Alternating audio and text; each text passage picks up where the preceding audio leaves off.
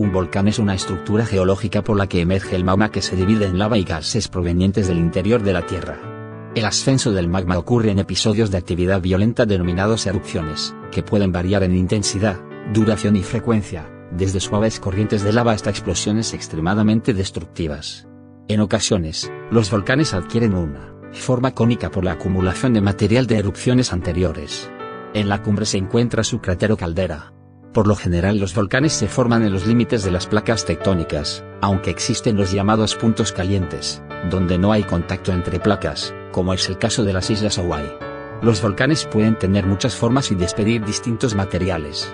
Algunas de las formas más comunes son el estratovolcán, el cono de escoria, la caldera volcánica y el volcán en escudo. También existen numerosos volcanes submarinos ubicados a lo largo de las dorsales oceánicas. Algunos volcanes alcanzan una altitud superior a los 6.000 metros sobre el nivel del mar. El volcán más alto del mundo es el Nevado Ojos del Salado, en Argentina y Chile, siendo además la segunda cumbre más alta de los hemisferios sur y occidental. Los volcanes no solo existen en la Tierra, sino también en otros planetas y satélites. Algunos están formados por materiales considerados fríos y se denominan criovolcanes.